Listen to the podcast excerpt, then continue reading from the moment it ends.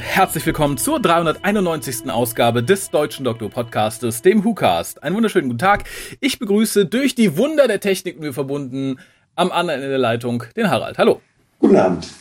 Guten Abend. Ähm, ja, wir haben uns heute hier bei uns im heimischen Wohnzimmer jeweils zusammengefunden für tatsächlich ein paar Kleinigkeiten. Und äh, das bewahrheitet sich bis zum Ende tatsächlich. Auch das Hauptding, was wir heute besprechen, ist eine Ansammlung von Kleinigkeiten. Tatsächlich. Und bevor wir das tun, äh, ja, könnt ihr jetzt mal hören, wie ihr uns erreicht, wenn ihr uns Kleinigkeiten per E-Mail schicken wollt oder auf die Mailbox quatschen oder über unser Webinterface voicen. Denn hier kommt die Lisa. Ihr könnt den WhoCast wie folgt erreichen. Telefonisch unter 0211 5800 85951. Schreibt E-Mails und schickt Fotos für die Fotowand an info at whocast.de. Schreibt im Forum unter drwho.de und folgt dem WhoCast auf Twitter unter www.twitter.com slash WhoCast spendet Geld über den PayPal-Button und schickt Geschenke, Briefe und Postkarten an die Adresse auf der Website. Das war die Lisa. Jetzt, jetzt wisst ihr Bescheid, jetzt seid ihr informiert. Tut es mal wieder. Ich finde, es ist ruhig geworden an diesem Ende der Leitung. Also jetzt, das ist kein Vorwurf an dich, Harald, das ist auch kein Vorwurf an die anderen, aber es war mal mehr Interaktion und da die Zuhörerzahlen nicht wirklich runtergegangen sind, muss ich sagen, ihr seid faul geworden. Das ist die logische Schlussfolgerung. Ne? Oder stumm. Das kann natürlich auch sein. Geht irgendwie in Deutschland ein Zungenentferner um? Haben wir das nur noch nicht gehört? Mhm. Hält das die Presse vor uns geheim? Wie unangenehm. Der Zungenmeuchler. Da war echt. Ja, aber kommen wir von unangenehmen Sachen zu sehr angenehmen Sachen, denn es gibt ein paar News. Es sind Aha. tatsächlich größtenteils nur Merchandise-News für Deutschland und das finde ich ist immer schön, dass wir das in einer eigenen Sektion besprechen können. Mhm. Merchandise-News für Deutschland. Das gibt es sonst relativ, das gab es bis vor ein paar Jahren noch gar nicht. Und jetzt gibt es direkt mehrere Sachen in der Zahl. Und zwar ist vor kurzem erschienen, ich habe ihn leider noch nicht angeschaut, äh, die Herrschaft der Cybermen im Hause Panini, ein neuer Comic. Ja. Da freue ich mich sehr drauf, weil ich ein großer Fan der Cybermen bin. Ja. Äh, ja, wie, wie immer gleich groß, gleich teuer, werden wir hoffentlich in einer nächsten Sendung etwas näher beleuchten können. Dann ist etwas erschienen, da wird mein Herz ganz weich, oh. nämlich die Kriegsspiele ist auf Deutsch erschienen. Mhm. Im äh, limitierten Mediabook mit limitiertem Kram dabei, sprich Postkarten, eine Lenticular 3D-Karte. Komplett auf Deutsch, viele, viele Extras, ganz großartiges, toll geschriebenes Mediabook. yeah. Es ist wirklich toll. Die War Map ist dabei, exklusiv für Deutschland. Guck mal Deutschland an, ne? braucht eine Karte vom Kriegsgebiet. ja, die hatte Bruno ganz auch. also nicht speziell diese, unsere ist viel schöner. Was hätte denn genützt? Nix. Also Bruno ganz schon, ne? Der hat ja. Hätte man die Figur umbenannt, hätte er dafür auch einen Oscar bekommen. Weißt du? Ja, Hitler gibt man keinen Oscar, aber wenn man dem Herrn Huttler für diesen Film einen Oscar hätte geben können, dann hätte er ihn verdient. Dann geht's. Äh, ja, und wie gesagt, und wir deutschen Fans haben uns, glaube ich, auch dieses wunderbare, die ganzen UKler mit viel Neiderfüllungen äh, erfüllendes äh, Mediabook verdient. Es ist tatsächlich, man liest an vielen Ecken und Enden, wenn irgendjemand postet, seht, was in Deutschland erschienen ist, dann hängen da ein paar Briten drunter und sagen, warum kommt das nicht bei uns in Großbritannien? Also können sie sich ja in Deutschland bestellen, oder? Also, das ist tatsächlich die lapidare Antwort, die dann ganz oft gegeben wird. Dann stell dich nicht an, bestellst. Ist natürlich, glaube ich, nicht so schön. Ich würde, selbst wenn Wargames in einer ähnlich schönen Ausgabe in China äh, auf den Markt gekommen wäre. Ich weiß nicht, ob ich mir das ob der Sprachbarriere dann unbedingt so ins Regal gestellt hätte. Ja, ich meine, das, also die, die Tonspur ist ja auch im Englischen drauf. Gut, vom Booklet hast du nichts, aber die Karte hast du dann halt. Ne? Ja, aber das ist dann ja auch ein, ein Chines. ich musste meine, meine, meine Version nicht bei Amazon für mich bestellt, allerdings zurückschicken, weil keine Lenticular 3D-Karte beilag. Ach, woran lag's? Ja. An Amazon oder? Ich habe ja, nee, war ja eingeschweißt. Ich denke mal, da ist dann irgendwie im koreanischen Kinderverpackungscenter, wo auch immer die zusammengestellt worden sind, äh, hat ein, äh, ein kleines Kind nicht gut genug darauf geachtet, dass auch der Raffi seine 3D-Karte bekommt. Ja, das äh, gehört auch mal übers Knie gelegt, oder? ja, also ich hoffe auch, er wird entlassen. dass, dass er von jetzt an seine zwölfköpfige Familie nicht mehr ernähren kann. Du. Ja, dann kann so. der kleine Wong mal gucken, ob seine Familie mit der 3D-Karte satt wird. Die er nach Hause geschmuggelt hat. Genau. Nein, nein. Ich, äh, dazu lehne ich mich mal weit aus dem Fenster und sage, dass dieses schöne Set nicht mit Kinderarbeit entstanden ist. Ja. Yeah.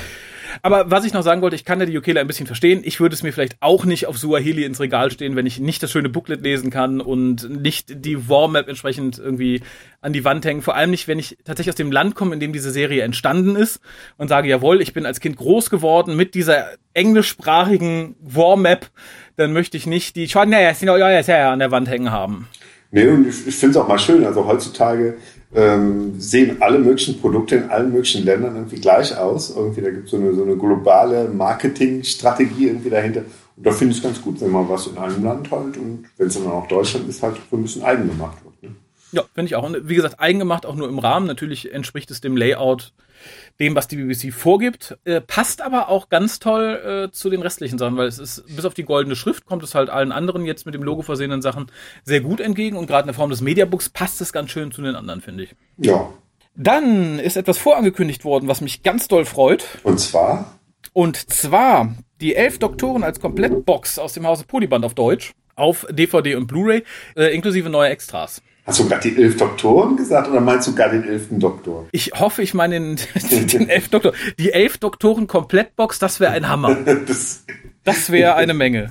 Da, da, freut sich dein Lieferant irgendwie. Das kommt dann vermutlich direkt im, in der Komplett-TARDIS. Sollte Barbara vielleicht mal äh, Polyband und Polyband und KSM und Pandastorm vorschlagen für ein Joint Venture.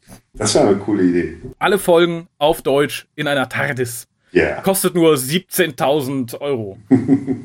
Schnäppchen. Gibt aber nur 100 Stück. naja, äh, ja, das war's erstmal. Merchandise News. Ich, wie gesagt, ich freue mich immer noch, dass wir diese, diese Sektion überhaupt im WhoCast haben. Ja. Das, das hätte man sich in unserer Jugend nicht träumen lassen. Auf gar keinen Fall. Da hätten wir höchstens wieder gesagt haben, wir besprechen mal die deutschen Releases, ein paar Bücher gehabt. und drei Comics. mit tollen Covern. Wir hatten ja nichts. Wir mussten ja stundenlang anstehen für eine Colin Baker Folge. Genau. Ja, aber genau genommen ist es wahr. Ich weiß noch, was ich für Preise für meine erste VHS-Kassette bezahlt habe. Das ist nicht hübsch heute. Nee, das war echt teuer, ne? Das stimmt. Da, da kriegst du heute, also für, für, für deine VHS-Sammlung unten inklusive Bereinigung auf, auf, auf, auf aktuelle Zahlungsmittel da hast du einen Kleinwagen stehen. Ja, absolut, oder? Vielleicht sogar Mittelklasse. Auch vom Gewicht her tatsächlich. das schon. Das Allerdings beneide ich dich um eines, und das äh, tut mir bis heute leid, dass es da nicht meines Wissens, vielleicht hat jemand von euch da eine andere Ahnung oder ja, Meinung ist es glaube ich nicht, aber vielleicht weiß da jemand mehr als ich. Ich finde es sau schade, dass diese Cover von den VHS-Kassetten, die ich ziemlich, ziemlich cool finde, dass die nie ohne Schrift bereinigt irgendwie schön als Bildband erschienen sind oder ähnliches. Ich meine, ähm, Ah, es, es, ist, es, ist, lange her, aber es gab doch mal so Postkartensets oder so. Ne? Also das gab es jetzt nicht von jedem Cover, aber ich glaube von einigen Covern. Das die lagen auch den VHS-Kassetten bei, oder? Ich glaube, es lagen dann immer einige Postkarten den Sets bei. Also dass du in einer VHS halt auch Postkarten von anderen Covern hattest. Aber ich meine, das hätte es mal gegeben, aber nur okay, eine kurze aber Zeit. In, in, aller Komplettheit und schön als mhm. Buch, weil ich finde, ich verbinde das noch ganz stark mit Dr. Who, die Zeichnungen eben dieser VHS-Kassetten, muss ich sagen, weil ich die wirklich, wirklich großartig finde.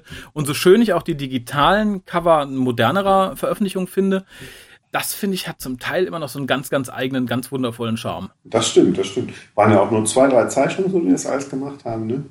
Ähm, und ähm, das war echt, das war echt gut. Also das, in den Anfangszeiten waren es noch so Fotokollagen, ne? aber ziemlich oh schnell, oh ja. ziemlich oh schnell ja. kamen dann die gezeichneten Cover und die waren echt gut, das stimmt.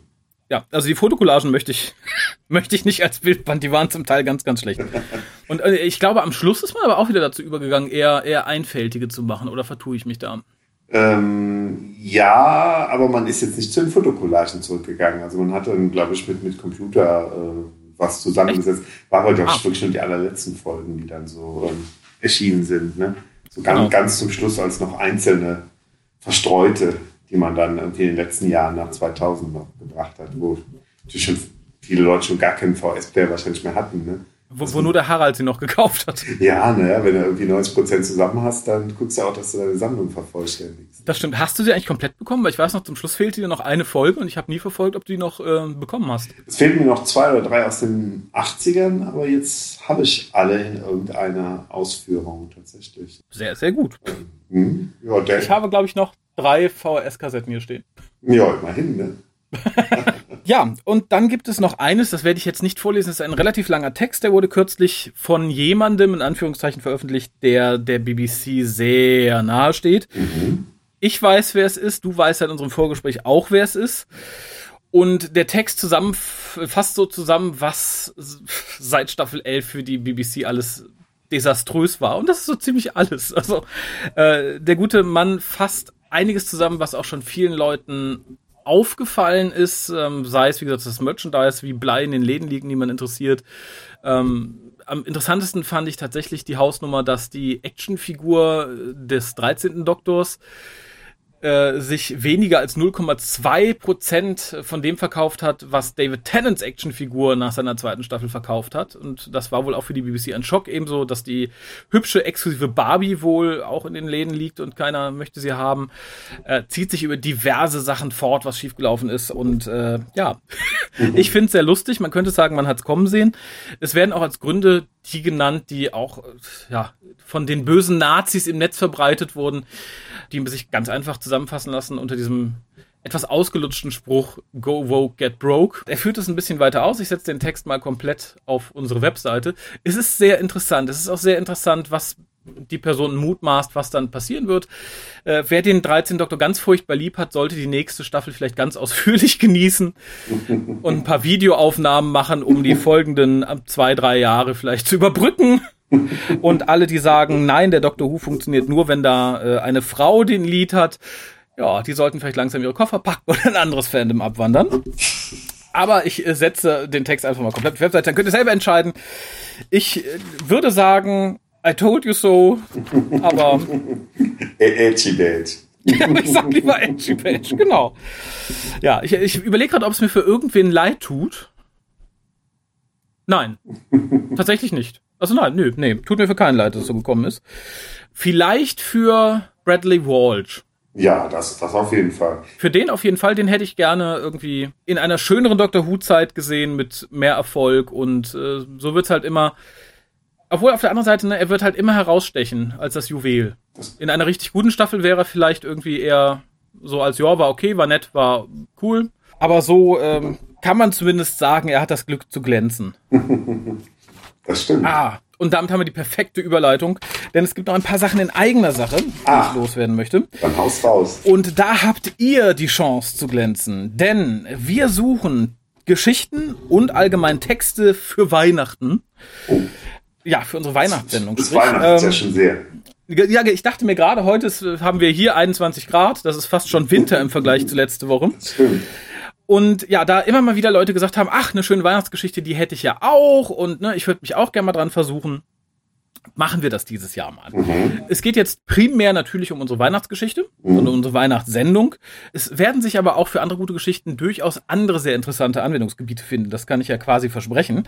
Und darum suchen wir natürlich vorrangig Weihnachtsgeschichten über den Doktor, gern auch über Torchwood, über Sarah Jane Adventures oder über Klaas äh, ist, wenn jemand sagt, naja, ich bin nicht so der Geschichtenschreiber, aber ich habe hier meinen großen Band auf der Toilette zusammengeschriebener Doctor Who Weihnachtsgedichte, darf er auch da irgendwie ein Potpourri rausschicken? Oh eine Bitte maximal, da sind wir jetzt nicht ganz so streng, wenn es ein bisschen mehr wird, geschenkt, aber so anpeilen maximal 5000 Worte mhm. für eine Geschichte, bitte. Die soll ja auch vorlesbar bleiben. Ja. Unter den Einsendern, wohlgemerkt, nur unter allen Einsendern, selbst wenn die Geschichte, ähm, also es sollte schon ein ernst gemeinter Versuch sein, mhm. äh, sonst zählt es nicht, aber selbst wenn die Geschichte es jetzt nicht irgendwie in die Veröffentlichung schafft, ist er trotzdem mit im Pod, verlosen wir zwei Sachen, nämlich einmal das Vox Fanfiction Buch Geschichten aus einer längst vergangenen Zeit und für die Leute etwas gehobenere Literatur das mhm. Buch A Constant Alien. Das ist die Biografie von Catherine Shell, ah. die wir schon im Interview dazwischen hatten. Und es ist ein ganz tolles Buch. Also für die Leute, die sagen, ich schreibe gern, ich lese gern und ich mag alte Frauen. Hm, naja, es ist ein sehr schönes Buch, das kann man sagen. Na, ein Catherine Shell ist doch toll. Also. Catherine Shell ist super. Und wie gesagt, das Buch ist auch super interessant. Kolja hat es damals im Vorfeld des Interviews gelesen. Das merkt man vielleicht, wenn man sich das Interview nochmal anhört. Ein Sendeschluss für das Ganze, weil es ja unter Umständen noch ne, Korrektur gelesen, eingesprochen werden muss, etc. pp., ist der 11.09.2019. Mhm. Äh, und wie gesagt, der 11. September. Der 11. September. Ich dachte, das kann man sich merken. Okay. Und dementsprechend, äh, ja, Ähm, schickt uns bis dahin in, gerne als PDF, gerne als Word-Datei, was auch immer. Notepad tut es auch. Vorrangig eine Weihnachtsgeschichte, aber auch andere weihnachtliche Sachen tun es. Welcher Doktor ist relativ egal, ob's Torchwood ist, ne? Wir können auch gerne mal versuchen, irgendwie eine Captain Jack Weihnachtsgeschichte rauszuhauen. Es sollte aber, wie gesagt, äh, ein ernst gemeinter Beitrag sein, sonst äh, hat das Ganze keinen Sinn und keinen Zweck. Mhm. Habe ich dazu noch irgendwas zu sagen? Nein, ich glaube nicht. Es wäre nett, wenn ihr sagt, okay, ich möchte, könnt ihr uns vorher auch gerne schon, gerne auch irgendwie sehr auf, auf anderen Wegen, also wenn ihr mit mir auf Facebook befreundet seid oder im Discord-Server, quatscht mich da kurz an, sagt, ja, ich möchte versuchen, nur dass wir einen Überblick haben, ob überhaupt jemand partizipieren möchte, sonst müssten sich halt andere Wege finden lassen. Mhm. Notfalls lassen wir einen Bot eine Weihnachtsgeschichte schreiben. so, und ach, noch mehr eigene Sachen. Wer ach. den letzten Podcast, also den letzten Hookast schon gehört hat, der wird es schon wissen. Denn da haben wir zum zweiten Mal, diesmal als Erstseher-Experiment, die schwarze Orchidee besprochen, äh, da das Ganze aber ein Erstseher-Experiment war und auch beim ersten Mal ich das mit Verena gemacht hatte, die eigentlich nicht so zur Stammbesetzung des Zucastes gehört hatte und Kolja und Harald bis dato sich da nicht dran versucht haben, werden die beiden das, ja, das wisst ihr auch schon und ihr habt hoffentlich auch schon bald ein Datum, The Black Orchid auch nochmal besprechen. Und für die Leute, die das haben möchten ähm, und die nicht bei Patreon sind, unsere Patronen kriegen das wie, wie, wie immer sonst auch umsonst nachgeschmissen, alle anderen sollten sich Black Orchid, also die schwarze Orchidee, auf Deutsch kaufen. Äh, ob als Mediabook, als Blu-ray oder DVD ist ganz egal. Unbedingt. Unbedingt, dann macht ihr ein Foto damit von euch und eben dieser gekauften DVD und schickt es an uns. Und wenn ihr das getan habt, kriegt ihr eben diese Besprechung von Die Schwarze Orchidee von Kolja und Harald, welches auch der erste äh, WhoCast wäre, an dem ich nicht beteiligt wäre in diesem Team. Oh. Also nach 13 Jahren mal was Neues.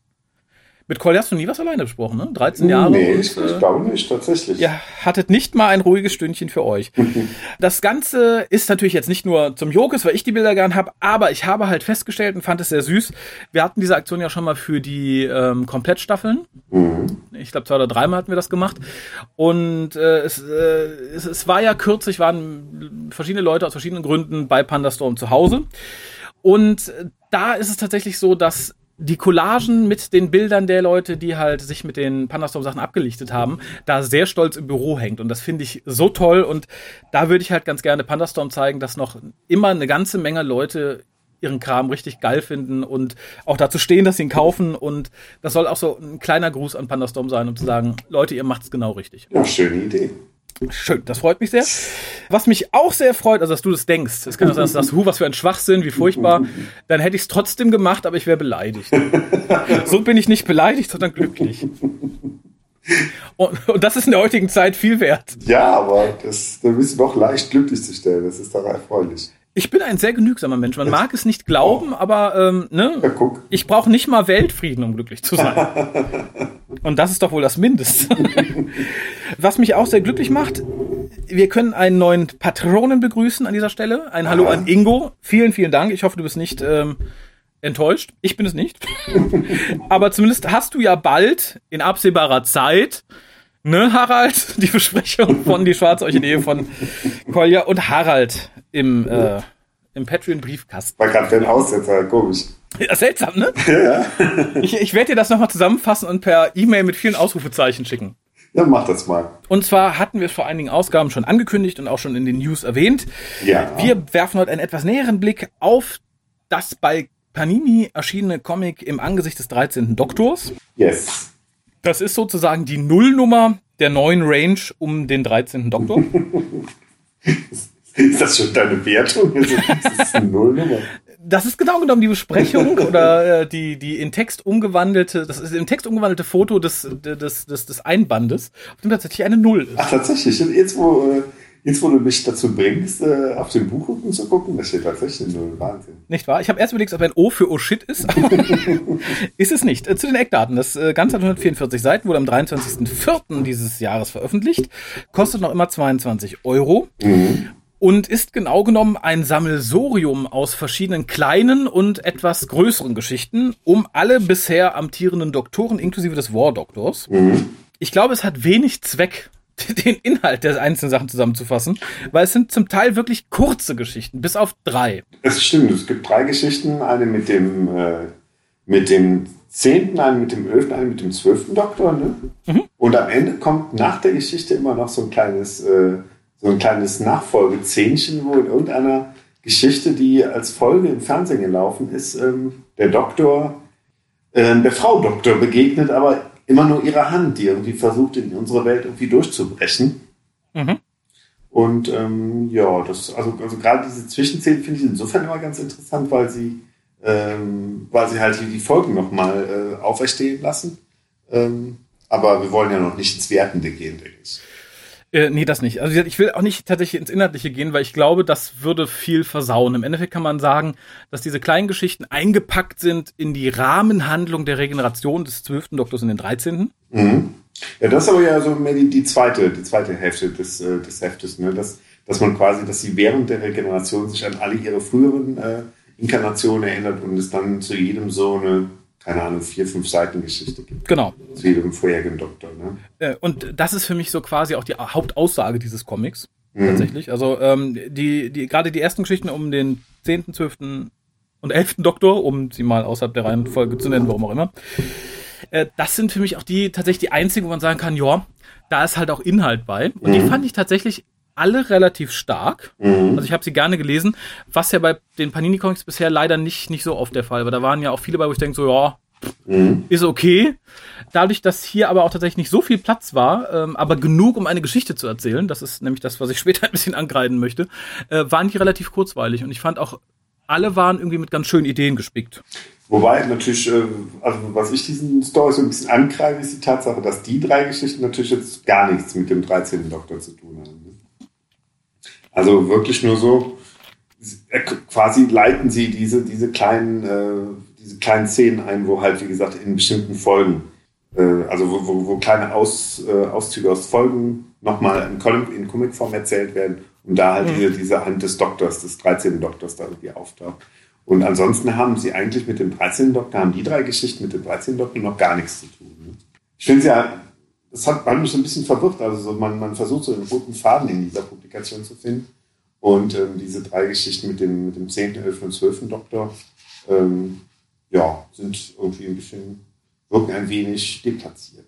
Aber damit möchte ich sagen, also damit möchte ich nicht widersprechen, dass, dass, die, dass es in sich gute Geschichten sind.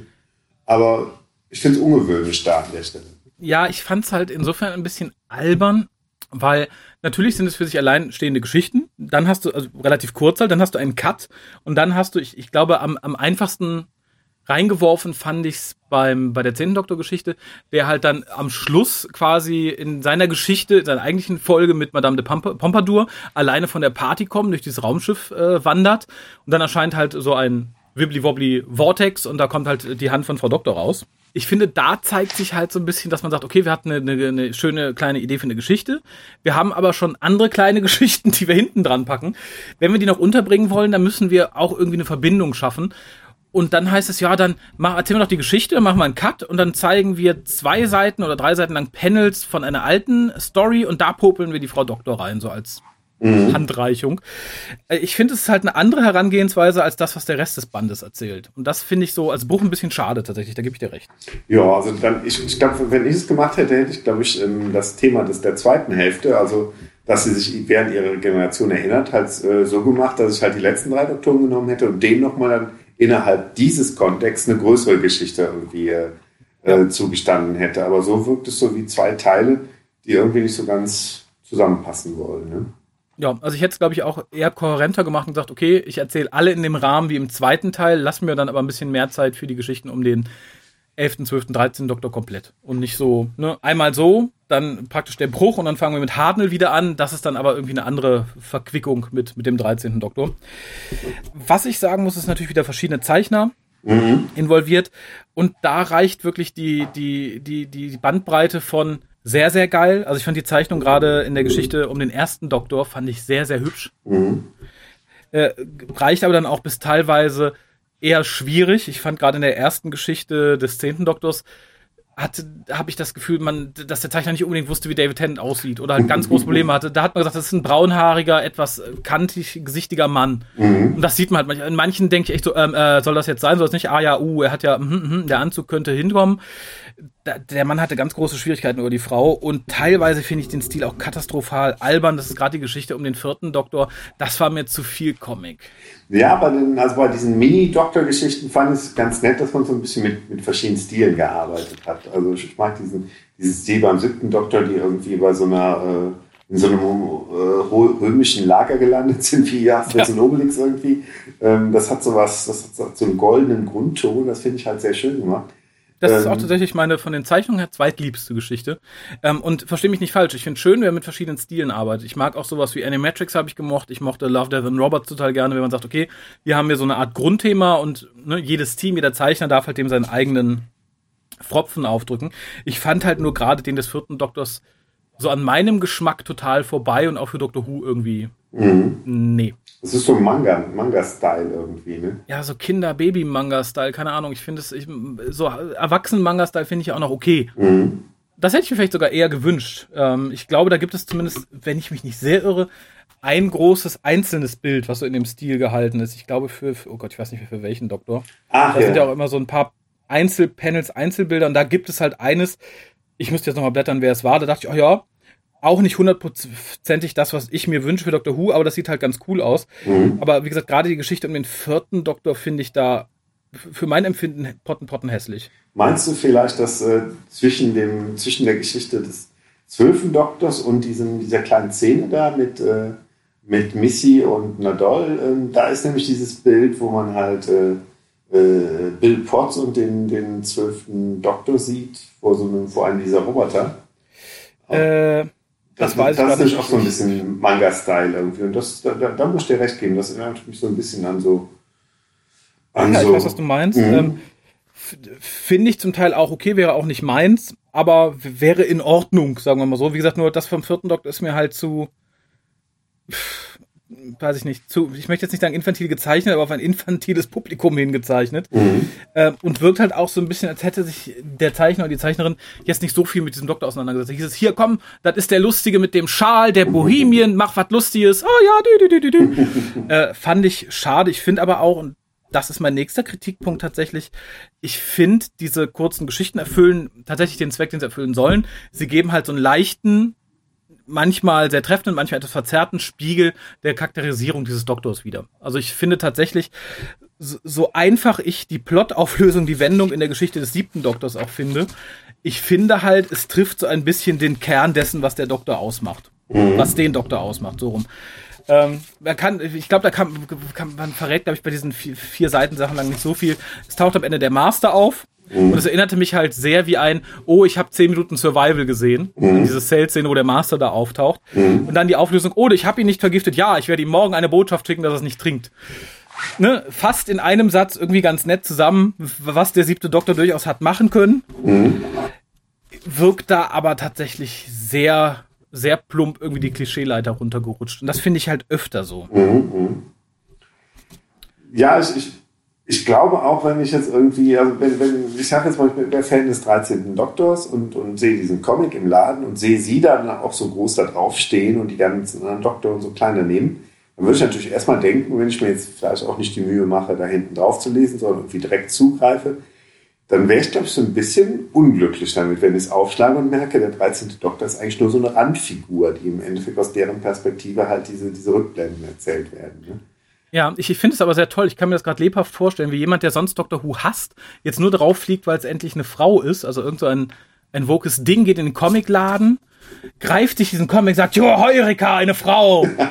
sitzt dann zu Hause und muss dann viele Comics von doofen alten weißen Männern lesen. ja, ich kann es mir lebhaft vorstellen und ich weiß tatsächlich, was du meinst. Mich persönlich hat das über diesen Comicband gerettet, muss ich sagen. Denn, also ähm, ich gucke gerade kurz, ob ich noch aus den einzelnen Sachen stehen habe. Ähm, was man nicht vergessen sollte, ist recht nicht dem Comic hoch an, dass wir eine War Doctor Geschichte haben. Das stimmt, das stimmt. Wobei ich da sagen muss, also das wird jetzt, glaube ich, eine Mischung aus Wertung und noch, noch Besprechung. Ich finde halt tatsächlich, dass diese kurzen Dinger manchmal treffend, manchmal nicht so treffend, wie gesagt, den Charakter des jeweiligen Doktors widerspiegeln sollen. Das können sie zum Teil ganz gut. Interessanterweise, sobald ich die Seite mit dem Peter Davison-Doktor aufgeschlagen hatte, allein die Optik und so weiter und so fort und so das Feeling der Geschichte, ich war sofort an der Peter Davison-Staffel. Das hat mich, glaube ich, am meisten beeindruckt. Mhm, das stimmt. Das also wohl so Hand in Hand Optik, Inhalt war halt direkt so, ja, das könnte seine zweite Staffel gewesen sein. Mhm. Wenn, gleich natürlich hier äh, es in der Geschichte darum geht, äh, ohne zu viel zu verraten, dass ein, äh, ein anderer Time Lord sich in eine Frau regeneriert.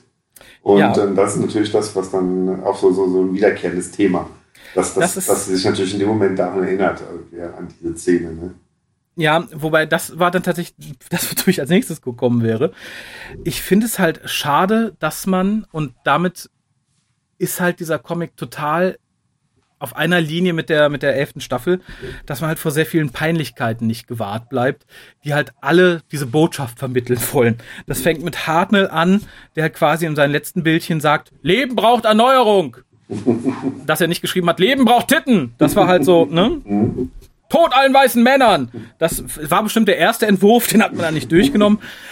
Wie gesagt, das zieht sich dann auch durch die, die Geschichte des fünften Doktors ganz schlimm. Auf der anderen Seite aber auch sehr selbstironisch ist ein ganz spezielles Bild, da komme ich in meiner Endwertung drauf. Und was mich so ein bisschen störte, wenn man halt keine Geschichte hatte, die einen halt darauf vorbereiten sollte, dass ja jetzt Dr. Who viel cooler ist mit einer Frau, mhm. also wie die fünfte, dann hat man, äh, und das war gerade beim War Doctor meines Erachtens ganz schmerzhaft durch, durchdrungen davon, dass man dann sich irgendeinen kleinen Plotpunkt genommen hat aus einer alten Folge und den irgendwie gestopft hat. Wir sehen halt hier, wie der War Doctor die, die Waffenfabrik in eine Bananenplantage verwandelt, wie der neunte Doktor es äh, erzählt hat. Brauche ich nicht, mhm. dass man so ein, so ein Winzding auswalzt. Ich fand es toll, dass Dorium dabei war. Ich mag den Charakter super gerne. Insofern traf das ganz schön irgendwie Nerv bei mir. Ich finde halt auch schön, dass das mit dem War Doctor gemacht hat. Aber dann zu sagen, ne, ja, das war, das kam gut an wegen der Bananen bei den Fans. Hahaha, jetzt erzählen wir eine Bananengeschichte. Ne, dass er nicht gesagt hat, ah, besser als Bananen wären Orchideen gewesen, wink wink, wegen des bildlichen Gleichnisses mit Penis und Mumu. Das wäre so der letzte, der letzte Punkt gewesen. Das fand ich halt sehr schade, mhm. dass man das dann noch machen musste. Also so eine Reminiszenz an alle Doktoren in allen Ehren, aber dann sowas da reinzustreuen, das hat mir so ein bisschen vergrellt. Ähm, ich, ich würde mal gerne wissen, äh, wann, der, äh, wann dieser Band im Original erschienen ist, weil für, für mich, oder ich, ich könnte mir vorstellen, dass das so, so ein Ding ist, dass die gesagt haben, okay, ähm, die erste Staffel ist noch nicht gelaufen, ähm, aber wir möchten die, die Fans des neuen weiblichen Doktors schon abholen und machen dann was, was eine Pseudo 13. Doktorgeschichte ist, aber im Endeffekt alle anderen Doktoren einbaut. Äh, ich glaube im November 2018, aber ich schaue nochmal nach. Achso, das heißt, es wäre zum, zum Ende der, der elften Staffel gewesen. Genau, was aber auch durchaus schon heißt, dass, ähm, dass das vorher ja in Auftrag gegeben worden sein muss. Und ich denke, es war durchaus die Ansage, wie auch bei vielen anderen Sachen, ne, bereitet die schon mal drauf vor, dass das ganz cool ist. Mhm. Äh, 26. September 2018. Wenn du sagst, sie hatten ein halbes Jahr Vorlauf, ich denke, das kommt ganz gut hin, dass man da gesagt hat, ne? Mhm. Macht mal ein bisschen Werbung für Frauen in Doctor Who, das ist wichtig. Mhm. Macht es aber meines Erachtens nicht besser. Wie gesagt, es macht halt relativ viel kaputt. Mhm. Was sehr gut gelungen ist, in all, in all der Tragik, die mir das beschert, ist das letzte Bild von Judy Whittakers Doktor, wie sie halt dumm grinsend in der Tade steht. Ich finde, da ist ihr belanglos dämlicher Gesichtsausdruck überragend gut getroffen. Das wirkt so, dadurch, dass auch ein bisschen ähm, im, im Dunkeln liegt, das Gesicht, dass du zuerst überlegst, okay, haben die dann Still genommen aus, aus einer Folge oder äh, ist das wirklich gezeichnet? Ich denke mal, wenn man näher rangeht, ist es schon gezeichnet, aber da ist es tatsächlich auch, dass man den Doktor wirklich erkennen kann, was, äh, wie du eben schon moniert hast, in einigen anderen Geschichten dann doch eher schwierig ist. Ne? Also gerade die, vorne die Geschichte mit dem 10. und dem 11. Doktor. Ähm, also der 11. Doktor sieht aus wie Stan Laurel, finde ich, in dieser Geschichte. Also es ist wirklich ähm, manchmal grenzwertig ja. tatsächlich. Das stimmt zum Teil. Also hat, manche sind absolut nicht gut getroffen. Ein bisschen verzeihlicher finde ich es dann bei sowas wie der Geschichte von McGann, der halt auch nicht gut getroffen ist, aber da ist der Stil halt auch so ein bisschen grenzwertig albern, finde ich. Mhm da passt es dann wieder ganz gut. Genau, die geht auch so ein bisschen, zwar wieder etwas anders, aber finde ich auch so leicht in so eine Manga-Richtung. Ne? Ja, und äh, hm, ja, ansonsten. Wo kommt eigentlich Paul McGanns Companion daher? Kennt man die? Das, äh, wie heißt die, Josie oder was? Oder? Die kommt aus tatsächlich anderen Comics. Hm? Ach so, okay, gut. Ich kannte sie nämlich irgendwie noch nicht, aber. Ähm auch keinen, den ich ähm, gelesen hätte, muss ich gestehen. Mhm, okay ja, ansonsten bin ich quasi mit der Wertung schon fertig. Ich möchte halt das noch betonen, was mir halt direkt zu Anfang irgendwie das kalte Grausen übers Gesicht ich glaub, gejagt hat. Und äh, einerseits finde ich es halt peinlich, damit passt es halt total in die elfte Staffel und all das Bromborium darum. Auf der anderen Seite finde ich es fast schon wenn man sich das anschaut, äh, was wir hier auf der Webseite gepostet haben, was gerade mit der BBC und mit Doctor Who passiert, eben wegen der elften Staffel, mhm. finde ich es fast schon, tja, entweder Hohn oder Selbstironie. Und das ist halt quasi direkt im Umschlag das Bild vom zwölften Doktor mit dem The Future is Female und dem Time Lord Symbol mit dem Venus-Symbol unten drunter. Genau. Ähm, das wie gesagt, ich, das finde ja, ich auf, auf, so verschiedene Arten irgendwie verstörend.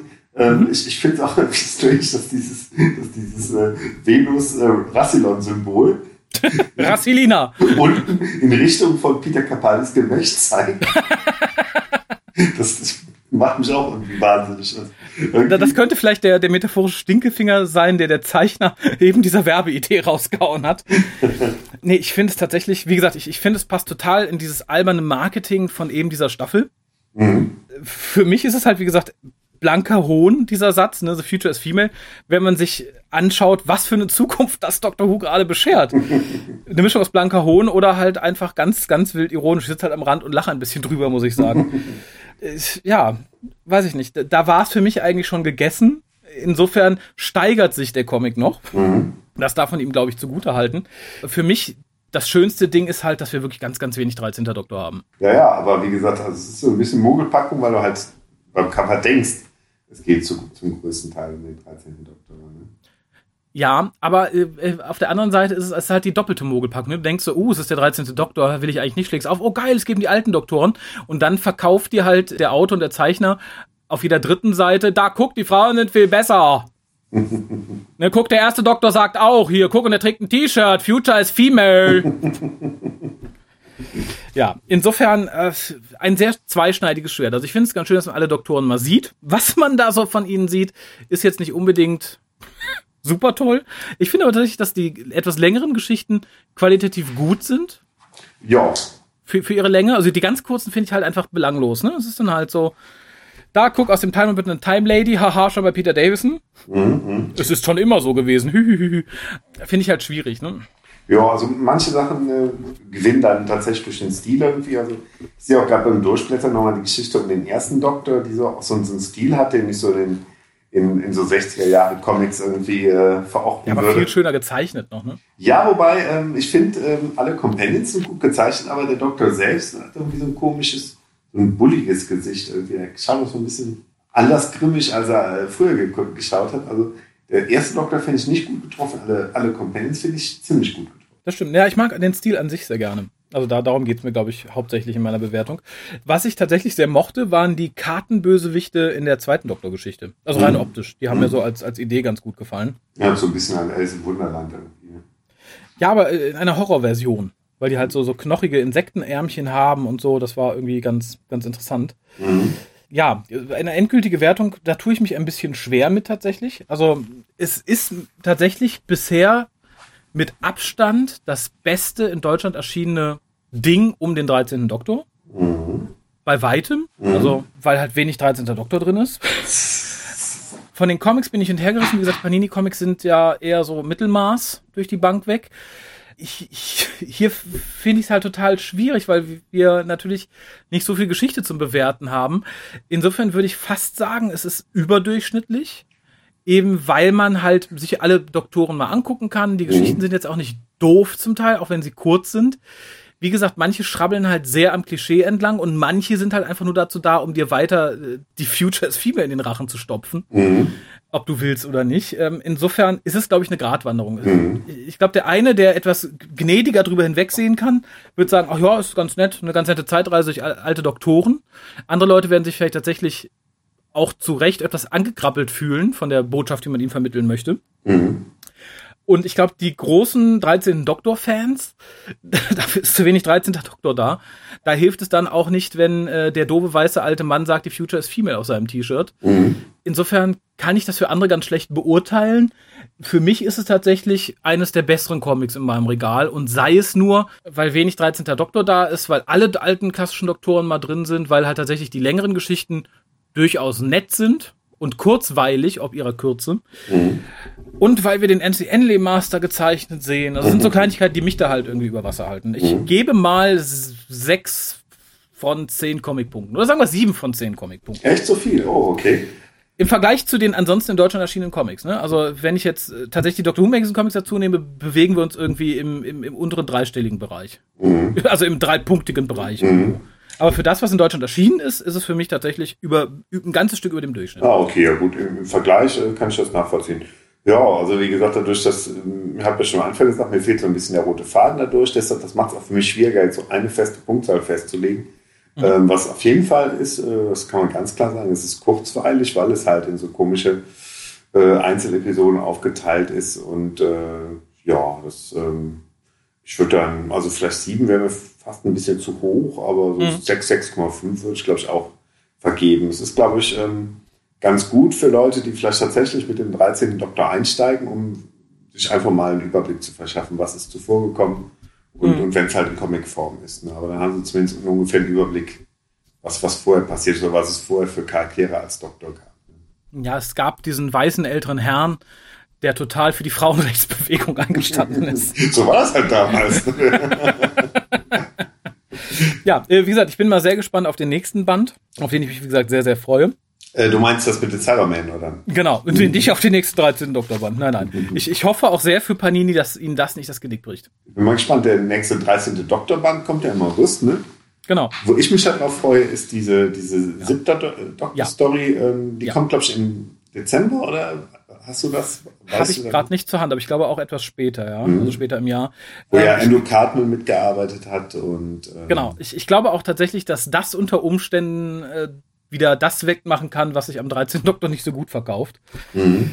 Aber wie gesagt, da lasse ich mich gerne gerne überraschen. Ähm, und ich weiß nicht, ob wir es schon gesagt haben. Ich habe es nicht aufgeschrieben, das fiel mir gerade noch ein. Im Hause Crosscult erscheinen viele, viele neue Klassikbücher in deutscher Übersetzung nächstes Jahr, inklusive eines Schubers. Aha. Okay. Und zwar die, die Monster Collection, die von der BBC äh, veröffentlicht worden ist. Du erinnerst dich vielleicht. Ja, ich erinnere mich. Hm wo halt für verschiedene Doktoren verschiedene klassische Bücher genommen wurden und so. Äh, ja, da freue ich mich persönlich sehr drauf. Ein Buch erscheint allerdings doppelt, nämlich äh, Die weinenden Engel. Mhm, okay. Das ist ja schon bei Lübbe erschienen, erscheint mhm. dann in diesem Schuber nochmal. Mhm. Wie gesagt, alle in einem einheitlichen Design, dieses Weiße mit jeweils dem Monster drauf. Und das ist für einige vielleicht auch die Chance, die sich bisher nicht so an die englischen New und Missing Adventures getraut haben. Da sind dann nämlich auch wieder eine Auswahl davon dabei. Unter anderem Sense of Time. Mhm. Und das Ganze, also den Schuber gibt es am Schluss oder kann man sich auch das gesamte Set im Schuber? Beides, aber auch erst am Schluss. Also den Schuber gibt es halt quasi mit dem letzten Buch. Du kannst dann aber auch die komplette Kollektion im Schuber kaufen. Hm? Ach so, hm, okay, spannende Idee. Und ja, finde ich auch. Äh, und ich hoffe, es, es rentiert sich. Wie gesagt, die Auswahl der Bücher finde ich zum Teil sehr gut. Also mhm. gerade weil es für Leute, die sich halt mit den alten, gerade englischen Sachen nicht so beschäftigt haben, nochmal die Möglichkeit gibt, da zu sagen, ah, okay, gucken wir mal, was Mark Gettis damals so geschrieben hat. Mhm. Und wie gesagt, es sind halt auch teilweise sehr schöne Geschichten dabei. Äh, insofern kann ich nur sagen, greif zu. Wenn die ersten da sind, werden wir sie natürlich auch gerne nochmal reviewen. Vielleicht mhm. sogar im Vorfeld, je nachdem, welches zuerst erscheint, müsste ich nochmal gucken, dass wir dann vielleicht quasi die englische Version schon mal vorbesprechen. die deutsche Übersetzung wird ja nicht so viel anders sein. Ja? Werden denn parallel dann nächstes Jahr auch, ähm, auch Lübbe-Bücher weiter erscheinen oder nehmen die jetzt einen Gang raus? Also bisher hat Lübbe ja sonst nichts angekündigt. Es wurde ja immer noch quasi, also es ist, ist ja, Hörspiele gibt es wohl keine mehr, die sind vom Tisch, mhm. war kürzlich zu lesen. Ähm, es steht ja immer noch im Raum, dass, dass, dass der nächste Schwung an 10. Doktor Big Finish Hörbüchern noch auf Deutsch veröffentlicht wird. Mhm. Äh, aber auch da gibt es aktuell kein Datum und nichts. Aber ähm, welches Buch fehlt da noch? Äh, nicht Scratchman, sondern äh, Cricketman. Die Cricketman. Die kommen genau. noch, ne? Die Cricketman kommen noch. Die sind ja schon, glaube ich, als Hörbuch und Buch auch angekündigt für in ein paar Monaten, glaube ich. Mhm. Ähm, aber ich glaube, Neuankündigung gibt es da bis dato noch nicht. Mhm, okay. So, dann hätten wir noch ein bisschen Post, die habe ich dir bei Facebook geschickt, die kannst du gerne vortragen. Während du sie suchst, werde ich erzählen, wozu diese Post gehört. Denn es kam verspätet noch ein Geburtstagsgeschenk für den WhoCast an. Ui. Äh, nach einer langen Reise mit dem Hermes Paketdienst. Ja ja, der wieder mal untermauerte, dass ich äh, von allen Paketdiensten irgendwie nicht sehr beliebt bin, mhm. weil es war auch über anderthalb Wochen, fast zwei Wochen, glaube ich, unterwegs, was sehr ungewöhnlich ist für Hamid, mhm. und stand dann einfach so vor meiner Haustür. Also es hat niemand geklingelt, nicht, es stand einfach so vor meiner Haustür. Naja, äh, aber ich äh, packte es aus voller Freude und es war drin und das freute mich noch mehr. Habe ich es hier, dann kann ich es nochmal beschreiben. Auf den ersten Blick dachte ich, ja, was ist das denn? Äh, eine Packung da war dann irgendwie Werbung für www.machmich.de drauf und vorne ein Kackhaufen und das stand drauf und er sagt in seiner Sprechblase, und was ist bei dir für ein Arsch? Ich dachte, hm, hm, hm. Mhm. Habe ihn dann aufgemacht und es war drin eine Toilettenpapierrolle bedruckt mit verschiedenen Motiven. Ich habe sie nicht aufgerollt, weil da muss man diese Klebeverbindung am Anfang lösen. Dann wäre sie, glaube ich, ganz auseinandergefällt. Das wollte ich nicht. Auf dem ersten Blatt ist eine Zeichnung aus Vierhör, was man sieht. Dann ähm, gehe ich mal ein bisschen weiter. Auf der nächsten wäre äh, ein Bild von der debil grinsenden Jasmine aus Staffel 11. Okay. Das nächste, und schon leider halb verklebte, ist ein Bild von Chris Chibnall mit einem Mikro in der Hand. Mhm. Und ach, ich werde es jetzt doch mal langsam lösen, vorsichtig, auch wenn ich dann ein bisschen. Ah ja.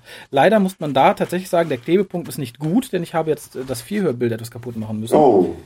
Ja, dann hätten wir als nächstes den Sonic Screwdriver vom 11. Doktor. Mhm. Uh, das Pitting.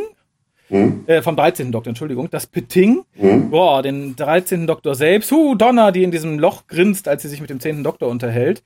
Huh, Rose und Tenny aus dem Spiegeluniversum. Tenny mit seiner 3D-Brille. Und dann fängt's von vorne an. Mein Gott, mir wird schlecht so. und schwindlig. Aber das wird natürlich in Ehren gehalten. Da wird nur zu ganz besonders frustrierenden Tagen mal ein Blatt zum Popo abwischen benutzt. also wenn Chibi mir besonders auf den Keks geht, dann wird der erste Wisch mit diesem Toilettenpapier vonstatten gehen. Äh, das kommt äh, von der Discord-Crew, möchte ich sagen, und mich ganz, ganz herzlich dafür bedanken. Und nein, ich werde es natürlich nicht benutzen. Es kommt schön zusammengepackt, wie es ist, in mein, in mein, mein WhoCast-Regal.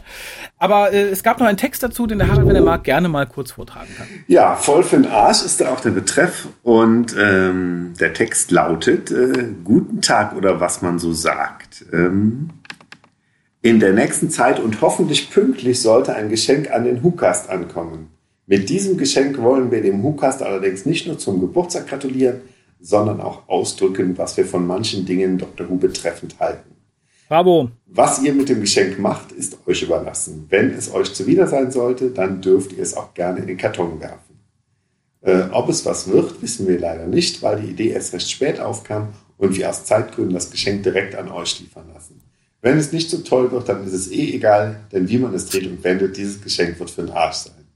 Damit wünschen Jackie, Jana, Karl, Lukas, Mary und Demi, Dami, Demi, dem Hukas alles Gute und so weiter und so fort. Liebe Grüße, ein Teil der Discord-Crew. Vielen lieben Dank. Und ja, es ist toll geworden, es freut mich und es kommt nicht in den Karton, also es kommt in seinen Karton und in mein Regal. Wenn, Super. allerdings, wenn Harald und Kolja ein Stück möchten, würde ich ihnen ein, ein paar Blätter abgeben. Ich, ich, ich, habe diese Woche den, äh, den äh, Klopapierkauf sehr weit rausgezögert. Und ich, ich hatte immer Angst, irgendwie, hoffentlich geht es nicht heute Abend zu Ende, ich möchte morgen neues kaufen. Und äh, da hätte ich vielleicht brauchen können, aber, aber jetzt ist wieder entspannt. Ist Da muss ich sagen, seit WG-Zeiten habe ich immer einen sehr, sehr großen Vorrat an Klopapier im Haus. Also, weil äh, das hat mich gelehrt, es ist nicht schön, ohne Klopapier im Haus zu sitzen, wenn man fertig ist. das ist, das ist nicht schön und seitdem habe ich halt immer mindestens irgendwie 15, 20 Rollen in, in, in der Abstellkammer gelagert für schlechte Zeiten, ja. äh, es ist ja auch tatsächlich so, es gibt ja ein sehr lustiges Meme und es wurde, glaube ich, auch in The Walking Dead so gesagt. In der Apokalypse bist du der König, wenn du viel Toilettenpapier hast. Das kann ich mir vorstellen. Ja, das kann ich auch unterscheiden. Wie gesagt, seitdem äh, horte ich es hier quasi. Das ist mir fast noch wichtiger als Lebensmittel für zwei Wochen im Haus zu haben. Ach, wie krass. Ja, ähm, es ist gerade noch eine kleine Newsmeldung über meinen Bildschirm gehuscht. Echt? Oh. Halt dich fest, schnall dich an. Das können wir direkt den Test mitmachen, wie gut das zieht. Stell dir vor, auf der Timelash Ja. bringt der The Who Shop Ja. Ellie Wallwork mit. Bam! Na, freust du dich? Bam. Na, Ellie Wallwork? Bam! Wer ist das? Ja, Schon sehr schön. Es ist das blinde Mädel aus It Takes You Away. Ah, okay. Ja, der Hammer. Der Huscher Jemand aus Staffel mit? 11. Der Huscher bringt sie mit, genau. Ah, okay. Aha. Da kann sie sich mal das schöne Deutschland ansehen. Ach, lassen wir das. ja, die, die Schauspielerin ist da wahrscheinlich, äh, oder ist sie auch blind? Entschuldigung, es ist Staffel 11. Da kann es doch nicht angehen, dass jemand, der sieht, der das Privileg, Privileg des Sehens hat, dass der eine Blinde spielt. Nee, das stimmt. Da hast Was bist du recht. denn für ein Nazi? Natürlich war die blind. Entschuldige, es war, es war gedankenlos von mir. Ja, nein, die, die, die, die, die Arme ist wirklich tatsächlich blind.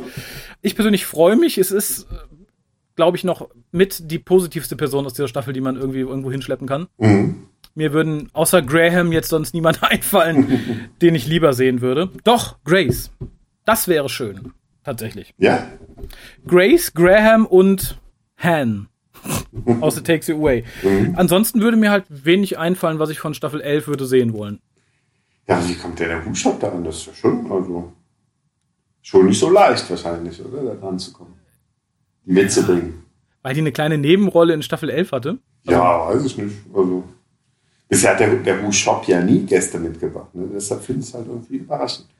Ja, na gut, vielleicht ist sie da Stammkundin oder weiß ich nicht, die kennen sich aus der Blindenschule irgendwie, weil die, der Sohn von denen, ich weiß es nicht. Ich finde es aber nett, dass sie ihn mitbringen. Ich fürchte halt nur so ein bisschen, dass das nicht so die Begeisterungsstürme auslösen wird. Ja, schauen wir mal. Ja, aber immerhin, man kann mit Fug und Recht behaupten, es ist jemand und etwas von Staffel 11 auf der Timelash. Mhm, mhm. das ist doch schon mal was. Top aktuell. ja. Und noch im Fernsehen. Mhm. Ja, dann sind wir am Ende der Sendung. Ich bedanke mich ganz herzlich bei dir. Ja, sehr gerne. Nächste Woche habt ihr ja einen eigenen Aufnahmetermin. Wink, wink, du und der Kolja. Und ansonsten hören wir uns aber bestimmt irgendwie in den nächsten Wochen wieder. Das Hier stehen auch viele Sachen für dich, möchte ich mal sagen. Du könntest mal wieder vorbeikommen. Nicht, dass du nachher noch Miete dafür verlangst. Na, vielleicht verkaufe ich sie irgendwann. Oha. Ja, muss, muss mal irgendwann abholen. Sehr gut. Und alle anderen, die denken bitte an die in ihrem Kopf befindliche Weihnachtsgeschichte. Die schon da ist, ihr, die nur noch auf Papier gebannt werden Genau, das ist kein großer Schritt. Außerdem denkt ihr bitte daran, dass wenn eure Version von Black Orchid da ist, dass ihr uns das Bild mit euch und Black Orchid schickt. Mhm. Und generell denkt mal alle ein bisschen mehr an den WhoCast. Ja, genau, das kann ja nie schaden. Ne? Bespaßt uns. Ja, Black Orchid erscheint übernächsten Freitag, ne? Ja, Avanti. Zusammen mit der 200. Folge von drei Fragezeichen. Hat keinen Dr. Who-Bezug, aber ja, doch die Fragezeichen. genau. Und uns als Fans. Genau, das muss als Bezug reichen. Ne? Ja, und für die Leute jetzt sagen, oh, cool, da, die werde ich mir holen. Ich habe zwar lange keine drei Fragezeichen mehr gehört, aber die 200. nehme ich. Es sind, glaube ich, vier CDs, es sind fünfeinhalb Stunden Material, aber es ist eine Fortsetzung einer alten Folge. Also, wenn ihr euch die Folge holt und lange keine drei Fragezeichen mehr geholt habt, dann holt euch auch der Fluch des Rubins, genau. natürlich. Weil das und, ist tatsächlich eine Fortsetzung. Und einige Sprecher sind wieder die gleichen. Also, die drei Fragezeichen sowieso, aber auch Gus ist der gleiche und äh, Finde ich auch ganz lustig. Das geht aber manchmal ganz furchtbar schief. Hast du, wer, für die Leute, die Dr. Who äh, nur wegen Dr. Who hören, die können jetzt ausschalten. Ich, wir plaudern kurz noch weiter über drei Fragezeichen.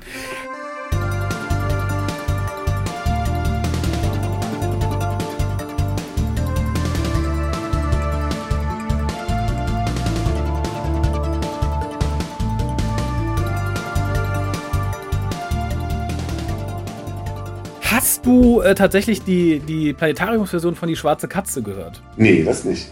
Achso, äh, A ist sie natürlich sehr viel länger. Mhm. Was ich zum Teil ganz gut finde. Mhm. Aber auch da hat man einige der alten Sprecher wieder angekarrt. Mhm. Und ich glaube, einige der alten Sprecher haben lange nicht in diesem Beruf gearbeitet. Das merkt man halt leider. Okay. Also gerade, glaube ich, irgendwie der Junge, der den, der den Katzen Katzen, Stoffkatzenbesitzer auf dem Rummel spielt. Das fand ich sehr schwierig. Mhm. Und sie haben den großen, großen Fehler gemacht. Äh, die Jungs versuchen klingen zu lassen wie in der Originalfolge. Mhm. Das ist bei Peter so grenzwertig, das ist bei Justus so grenzwertig, weil mhm. die ja so, glaube ich, so wie eh immer sich so ein bisschen runterjüngen. Mhm. Das geht total in die Hose bei Bob. Hm, okay. Weil Andreas Fröhlich redet dann halt teilweise so. oh mein Gott. Oh mein das Gott. ist, äh, ja, also ich persönlich mag die Version, weil sie halt wirklich länger ist, dem Buch näher kommt, äh, mhm. darum halt auch irgendwie mehr Szenen hat. Zum Teil wird halt ein bisschen Geschwindigkeit rausgenommen, zum Teil werden aber sehr viele Sachen dann sehr viel schöner und eleganter gelöst als in dieser gekürzten Originalversion. Mhm. Aber gerade der Bob ist ein bisschen gruselig, Harald. das hab, äh, ich habe mir aber gestern den Livestream von der Release-Party von der 200. Folge angeguckt und da mhm. war auch die eine Szene mit dem Guss zu hören und das, also für mich war es wieder zu erkennen. Also der André Marx saß dabei, der scheinbar auch zum ersten Mal die Folge hörte. Und der fand es jetzt nicht so direkt wieder erkennbar. Ich hatte okay. sofort die Assoziation. Ne? Ich, ich habe nur die letzten zehn Minuten gesehen mhm. ähm, und muss tatsächlich die Empörung des Internets teilen, dass nur zwei Fragen genommen wurden. ähm, und was ich ein bisschen, vielleicht kannst du es aufklären, du hast den ganzen Stream gesehen. Ich habe die ersten paar Minuten verpasst, weil so. unter der Uhr, wo es eigentlich zu finden sein sollte, war es dann ja. doch nicht, sondern irgendwo anders. Und da habe ich irgendwie zehn Minuten ins Leere gestartet und dachte, oh, die fangen wir später an. ah, das könnte tatsächlich ein Teil der Erklärung sein. Oder gab es ansonsten noch Probleme mit dem Internet? Ähm, ich hatte unheimliche Probleme, während ich Firefox benutze, äh, habe aber dann tatsächlich, als ich, also kam alle paar Minuten kam irgendwie wegen eines Fehlers wurde es unterbrochen. Mhm. Und bin dann auf Opera geswitcht und von dann hatte ich keine Probleme mehr. Also es muss halt auch irgendwas bei mir, irgendwas mit Firefox zu tun haben. Ah, ich frage nur deswegen, weil am Ende sagte der komische Moderator, den ich mochte, irgendwas. Und zwar, er sagte, ja, äh, er möchte sich ganz herzlich bei all den Zuhörern und zu, bei den ganzen Zuschauern bedanken. Na, weniger bei denen im Internet, aber alle, die, die in der Halle sind, bla bla bla. Also es wirkte, als würde er sich sehr abfällig gegenüber den Leuten äußern, die halt im Internet zuhörten. Und ich dachte, okay, entweder hast du dich jetzt verhört und er hat gesagt, er dankt nicht dem Internet, was darauf zurückführen sein könnte, dass es viele Probleme im Internet gab. Mhm. Da sich in dem Moment aber sehr viele der Hörenden im Chat aufregten, sagten, was soll das denn? Was, was sagt der denn? Das war jetzt aber sehr unfreundlich. Fragte ich mich, ob vielleicht in der Zeit, wo mitgechattet wurde, einige Leute sich despektierlich gegenüber des Moderators geäußert hätten im Internet. Ich habe ähm, ich hab auf Fullscreen gestellt und deshalb auch den Chat nicht verfolgt.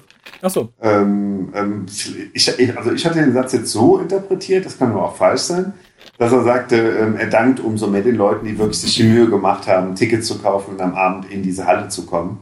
Ähm, ah. und, und, insofern irgendwie, dass die Leute im Internet ja doch weniger Mühen auf sich genommen haben, um sich das anzugucken.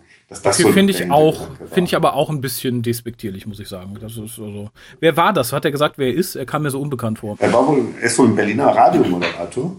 Ah, okay. Ich dachte schon, er kam mit dem Saal oder so.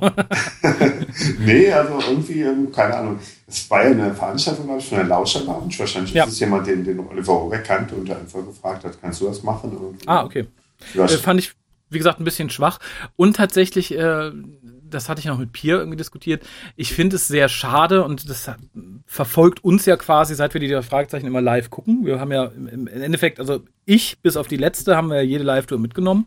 Und ich finde tatsächlich, es war diesmal auch so, ich finde es immer unglaublich unpersönlich. Ich fühlte mich jetzt irgendwie, dadurch, dass auch wieder nur so zwei Fragen aus dem Internet gestellt wurden und so ein bisschen abgefrühstückt, ich fühlte mich so ein bisschen an die ähm, 30 Jahre drei Fragezeichen Feier erinnert, also den Super Papagei live. Mhm. Ähm, weil, war das 30 oder war es 25? 25, 25 ne? Genau. Mhm. Ähm, weil das halt auch so eine Gala war, wo sich alle praktisch irgendwie zur Selbstbefriedigung auf der Bühne eingefunden hatten, aber es war so null Publikumskontakt da. Es hatte so, es war null Interaktion. Und die war ja auch schon bei Master of Chess sehr gering und es ist halt immer sehr gering. Ich würde mir halt wirklich mal wünschen, dass man so eine Live-Tour nimmt und dann sagt, okay, wir nehmen uns dann nach der, nach dem, nach der Folge, die wir gespielt haben, mal eine halbe Stunde, Stunde für Publikumsfragen oder so. Das ist nie passiert. Und ich finde es, glaube ich, sehr unangenehm für mich persönlich, dass da halt so null, dass da immer so eine Distanz ist. Das war diesmal halt auch so, dass sagt, ja, jetzt können wir Fragen aus dem Internet stellen, ja, eine, zwei, ja, schon vorbei.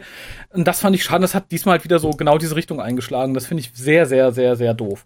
Also vor den, vor den zwei Fragen aus dem Internet kamen ja fünf Minuten angeblich Fragen aus dem Publikum. Da wurden, glaube ich, so drei Leute im Publikum irgendwie ähm, befragt. Also es war auch von der Zeit her überschaubar, ne? Ja, aber also, immerhin, ne? Ja, ich frage mich halt, ob das irgendwie von den Sprechern oder so gewollt ist. Die sagen, na, wir haben keinen Bock drauf. Mhm. Also man weiß ja zumindest, wenn man das ein oder andere Interview von Jens Wawracek verfolgt, dass der eigentlich die Schnauze voll hat von Fragen um die drei Fragezeichen. Mhm. Wie gesagt, ich, ich finde es halt schade, weil ich finde, so ein Rahmen bietet sich halt an zu sagen, so, wir haben jetzt vielleicht auch mal ein etwas kürzeres Live-Hörspiel gemacht, was halt nicht anderthalb Stunden geht, sondern vielleicht mal 20 Minuten weniger. Mhm. Und dafür haben wir uns dann mal eine halbe Stunde hingesetzt und eine Dreiviertelstunde ein Mikro ins Publikum geworfen oder irgendwo hingestellt und dann dürfen die Leute Fragen stellen. Mhm. Und das ist halt in, in, den 15 Jahren irgendwie, die wir sie live verfolgen, nie passiert. Ach, länger, 15, 20 Jahren.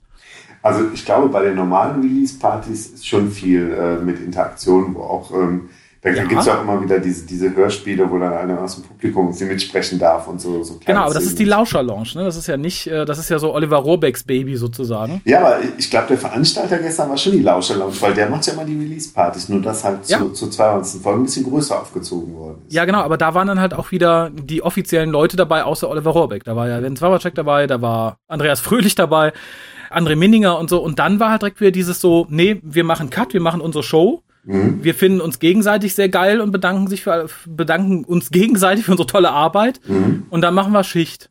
Und das, die Lauschenlaune ist natürlich immer anders, das ist halt so ein Publikumsevent auch. Aber sobald es offizieller wird, irgendwie ist da ein Cut. Und darum frage ich mich halt, ob irgendjemand aus dem offiziellen Team, vielleicht sogar mehrere gesagt haben, na, wir wollen das nicht. Wir treten zwar gerne live auf, aber ich habe keinen Bock, dass mich die Fans ankrabbeln. War das nicht auch so am, am Schluss der Master of Chess Tour, dass äh, dass die auch keine Autogramme mehr gaben, weil irgendwie, weil es irgendwie hieß, dass das auch irgendwie Jens Wawacek und Andreas Fröhlich irgendwie dann danach so fertig waren aus einem Auftritt äh, und das, das irgendwie ja jeden Abend machen mussten, dass, dass er halt. Ähm ich glaube, das war bei unserem zweiten Termin, kann es sein. Also bei unserem ersten, da habe ich nämlich auch noch ein Autogramm gekriegt. Mhm. Aber auch das war relativ unvorbereitet, ob des Andrangs, glaube ich, weil man reicht halt was rein, man redet nicht mit den Leuten persönlich. Das war, glaube ich, bei mir Corinna Wudrich, die es nahm. Es gab mhm. auch noch drei, vier andere, also es war natürlich auch irgendwie Andreas Fröhlich da. Die nahmen sich dann, die sagten, reichten die intern hin und schmissen die an die Leute zurück, ohne irgendwie ein persönliches Wort mit denen wechseln zu können. Außer Corinna Wudrich, die fragte, ob sie die zweite Kopie meiner Grafik behalten konnte. Mhm. Und das weiß ich nicht. Also ich frage mich echt, woran das liegt. Ich finde es halt jedes Mal so traurig, weil ich dachte, okay, wenn man schon live überträgt und es ist von der Launch gemacht mhm. und wir hören schon nicht das komplette Hörspiel ob der Länge, dass man dann sagt, okay, wir haben halt irgendwie so ein bisschen mehr Publikumsgeschmuse. Das hätte ich mir halt gewünscht und das wäre halt auch ganz schön, vor allem, weil man halt immer so tut. Ne? Ich erinnere mich auch an die salbungsvollen Worte, das ist das größte Kinderzimmer der Welt, lala, bla bla. Und dann zu sagen, so Kinder geht ins Bett, die Erwachsenen gehen jetzt noch feiern, tschüss, fasst uns nicht an. Das finde ich halt so. Mhm. Mh. Aber ich glaube, also die Leute, die in Berlin dabei waren, da hieß es ja, es gibt jetzt eine Autogrammstunde irgendwie. Ne? Also, ah, okay.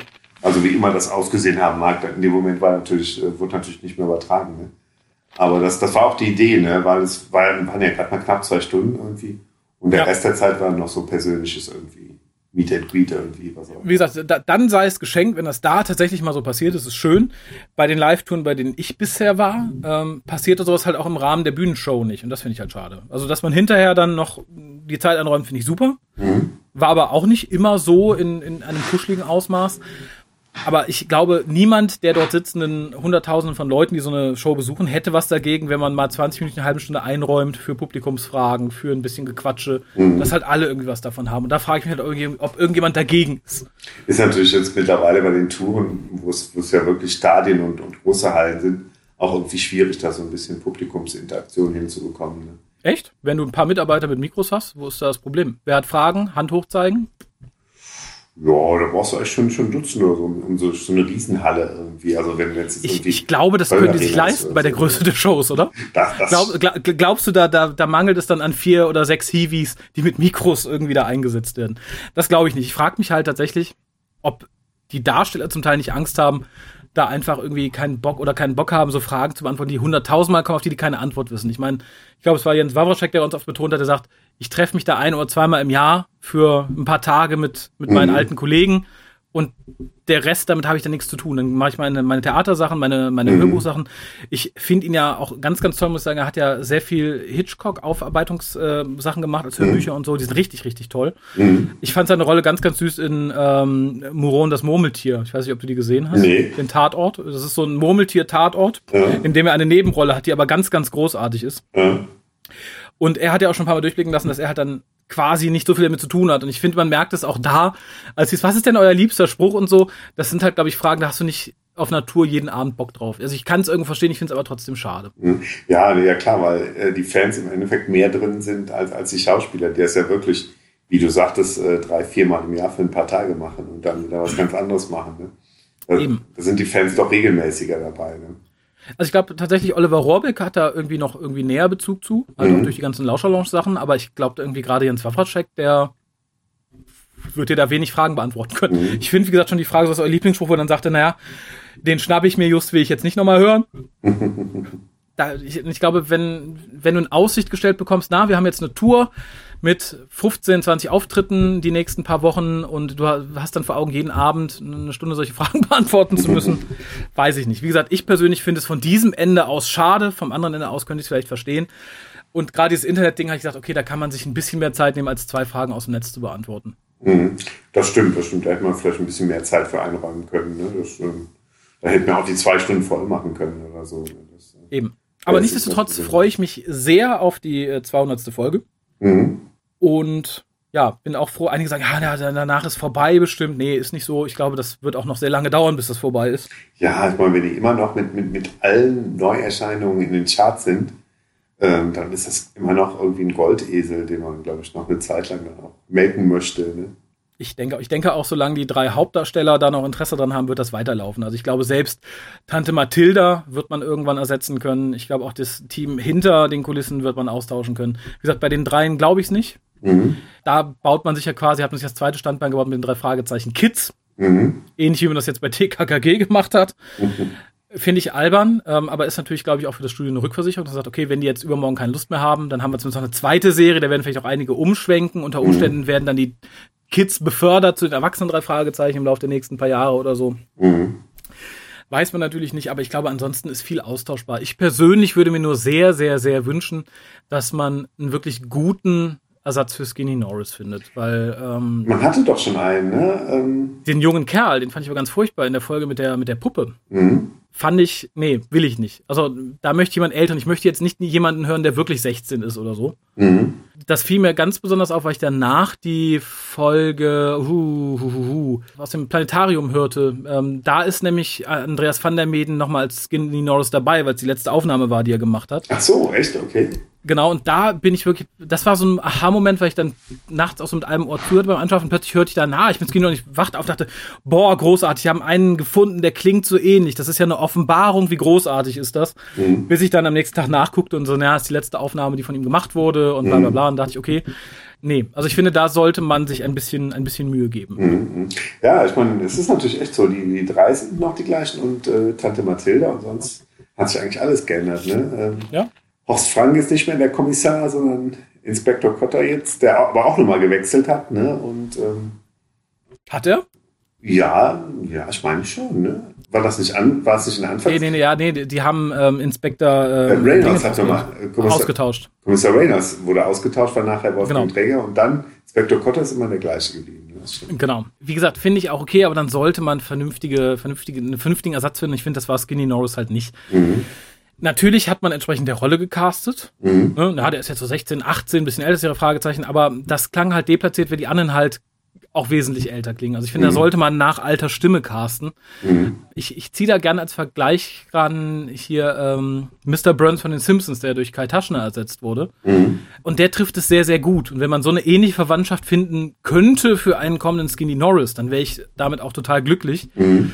Ähm, nur da muss man halt nach Stimme casten und nicht nach, ja, wir suchen jetzt einen 18-jährigen Bengel. Mhm, ja, Weil das klar. passt halt nicht zu den 16-jährigen Bengels von den drei Fragezeichen. Mhm, das stimmt. Aber wie gesagt, da, da bin ich sehr gespannt. Und ich, ich wäre auch fast dafür, dass man den wieder gleichzeitig für Skinny Norris und, Norton, äh, und Morton einsetzt. Aber Morton war jetzt auch lange nicht mehr dabei, oder? Also ich habe jetzt auch ein paar Folgen nicht gehört. Nee. Ähm, aber der glänzt durch Abwesenheit, ne? Ja, ich, ich denke genau aus diesem Problem heraus, dass man ihn nicht unbedingt neu besetzen möchte. Aber auch die Neubesetzung von Onkel Titus finde ich durchaus gelungen. Also da habe ich auch nichts gegen, muss ich sagen. Den höre ich auch gern. Wer ist das? Ist das ein bekannter Sprecher? Keine Ahnung. Ach so. Hm. Nicht so bekannt wie der letzte, glaube ich. Womit ich nicht ganz einverstanden bin und er rangiert bei mir tatsächlich so ein bisschen mit Thomas Fritsch auf einer Stufe, äh, ist, ist der neue Erzähler. Ja, ich finde, äh, ich, ich sehe ihn als Schauspieler gar nicht so ungern, aber ich finde so nee, als Erzähler, eben. als Erzählerstimme ähm, wirkt das, lethargisch. Ja, wirkt ein bisschen blass irgendwie. Ne? Habe ich jetzt auch gestern zum ersten Mal gehört in diesen Ausschnitten, die da äh, gespielt wurden. Ach, hast du noch gar keine neue Folge gehört? Ich, ich hänge einige Folgen hinterher und ah, okay. ähm, möchte mal jetzt mal die 200. anhören, auch weil das so ein interessantes Package-Design ist. Das äh, ja. wollte ich mir nicht mehr kaufen nach langer Zeit. Aber tatsächlich die letzte Folge, die ich davor gehört hatte, war noch Thomas Fritsch. Ah, okay. Und da ist mir, ich, mit Fritsch bin ich ja nie so wirklich warm geworden und ich finde ganz schlimm, dass er jetzt auch schon nicht mehr sprechen kann und senil im Altersheim vor sich hin äh, vegetiert. Aber was mir halt auffiel in die schwarze Katze aus dem Planetarium, da hat man halt Fritsch genommen, aber er hat halt so erzählt, wie es damals für die Hitchcock-Figur geschrieben wurde. Mhm. Also mit ein bisschen mehr Interaktion mit dem Hörer und so. Und da war es mir direkt einen ganzen Tacken angenehmer als sonstige Erzählungen. Und mit dem neuen Sprecher, das Name mir gerade gar nicht einfällt, ist Axel. Ähm, Axel Milberg, ne? Axel Milberg, genau. Mhm. Ähm, und damit ist man halt noch einen Schritt in die andere Richtung gegangen. Er redet halt sehr viel weniger noch als Fritsch. Mhm. Und das, das stört mich halt total. Wenn du dann schon jemanden hast, der noch viel weniger erzählt und dann auch noch sehr ruhig und lethargisch, dann finde ich das so ein bisschen. Mhm. Dann kann man den Schritt auch gehen und sagen, okay, wir machen das wie in den anderen Planetariumsfolgen ganz ohne Erzähler. Mhm. Ja, also irgendwie es ist dann jetzt auch wieder so ein Erzähler, der so ein bisschen in den Hintergrund tritt, der halt nicht, ja. nicht stört irgendwie. Und die ersten beiden waren ja ganz anders. Also Peter Passetti und auch der zweite, ja. der Fuchs, die hatten ja so ganz markante Stimmen. Ja. Und ähm, das fand ich tatsächlich nicht schlecht irgendwie. Ne? Also ich auch nicht. Aber ähm, wie gesagt, ich weiß jetzt auch gar nicht, wer der aktuelle Sprecher bei der aktuellen Tour wird. Ich glaube, das war keiner. Oder ist es Milberg auch tatsächlich? Du, du das weißt nicht. Ist das bekannt gegeben worden? Das, äh ich glaube schon. Da dachte ich noch, aha. Aber es kann sein, dass das war, bevor ich Milberg in den eigentlichen Folgen gehört habe. Äh, aber so oder so, da ist mir auch Helmut Kraus als Erzähler immer sehr, sehr lieb gewesen. Mhm, stimmt. Eben weil das, wenn man schon Erzähler hat, darf er sehr präsent sein. Ich weiß nicht, hörst du Point Whitmark? Ähm, habe ich ja nur die ersten sieben Folgen oder so gehört. Ne? Ach ja weil da finde ich es auch sehr angenehm, da ist ja der Sprecher von Harrison Ford, der Erzähler. Ach so, okay. Und der ist halt auch sehr, sehr warm zum Teil und sehr vordergründig im Erzählen. Mhm. Und an manchen Stellen interagiert er auch ein bisschen mit der Geschichte. Das sind nur Kleinigkeiten, aber das finde ich halt ganz sympathisch. Ich weiß, muss in einer der ersten sieben gewesen sein. Dann erzählte er irgendwie, ja, morgens, bla, bla, Frühstück. Und dann kam Tom zum Frühstück. Guten Morgen, Tom. Und Tom grüßt dann seine Familie. Guten Morgen. Stimmt, ich erinnere mich. Hm? Und das finde ich halt dann, es ist eine andere Richtung, die man gehen kann, die ich sehr angenehm finde. Und ich finde halt mit Axel Milberg ist man in den aktuellen Folgen für mich in eine, in eine Richtung gegangen, die ich weniger mag. Mhm. Also es ist dieses so, na, der erzählt jetzt noch weniger als sonst. Wenn er was erzählt, dann ist er halt sehr ruhig und sehr, das finde ich irgendwie schade. Also mhm. wahrscheinlich, weil ich mit was anderem aufgewachsen bin. Und das, obwohl mir Fritsch zu sehr nach Märchenonkel geklungen hat manchmal. Mhm. Aber auch da, wie gesagt, in der Schwarzen Katze, äh, in dem Stil der alten Erzähler, hat er mir wiederum ganz gut gefallen. Also ich glaube, ich vermisse da so ein bisschen dieses, dieses mitgenommen werden. Ich brauche keinen Erzähler, der mich nicht mitnimmt. Dann würde ich mir eher die, das bisschen mehr Mühe wünschen, dass man mir aus dem Kontext heraus vermittelt, was los ist, wie es auch Big Finish immer macht und gut kann. Mhm. Da brauche ich halt nicht dann äh, jemanden, der sagt, die drei Fragezeichen betreten das Haus. ja, aber, das ist. Hm. Aber ich glaube, so, so, einen großen Schritt wird man nicht machen, zu sagen, wir schaffen nee, jetzt ganz den Erzähler ab. Ne? Ja, aber bei den, bei den Planetariumsfolgen hat man es gemacht und es hat funktioniert. Mhm, das stimmt.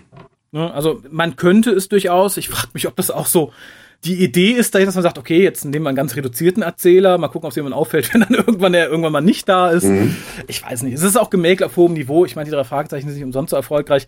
Es sagen ja auch viele, na, die, die neueren Folgen sind alle so ein bisschen mau. Das unterschreibe ich zum Teil tatsächlich. Aber darum geht's auch gar nicht. Also, wenn man sich dann alte Folgen anhört, wohlgemerkt, ich rede jetzt nicht von den Büchern, die sind halt ob ihrer Kürzungen auch teilweise so sinnentstellt. Mhm. Das fällt einem als Kind halt nicht auf. darum hat man sie halt in guter Erinnerung. Und ich glaube, wenn man sie heute hört, mag es einem auffallen, aber man denkt halt immer, ach ja, das war schön, das habe ich als Kind gehört und so. Mhm. Und wenn du als Kind heute dann eine der aktuellen Folgen hörst, werden dir viele Sachen auch nicht auffallen, du wirst sie in guter Erinnerung behalten. Insofern sehe ich das immer so ein bisschen zweischneidig. Ich mag die neuen Folgen auch nicht so gern, aber ich würde jetzt nicht irgendwie den Untergang des Abendslandes da rein interpretieren. Nö, das stimmt. Also ich, ich fand schon generell, auch wenn man jetzt nochmal zurückhört, irgendwie ähm, alles, was im Original in den USA erschienen ist, schon irgendwie spannender oder, oder besser gemacht oder, oder irgendwie ähm, ja, ja, ja, bis auf die Crimebuster-Scheiße, ne?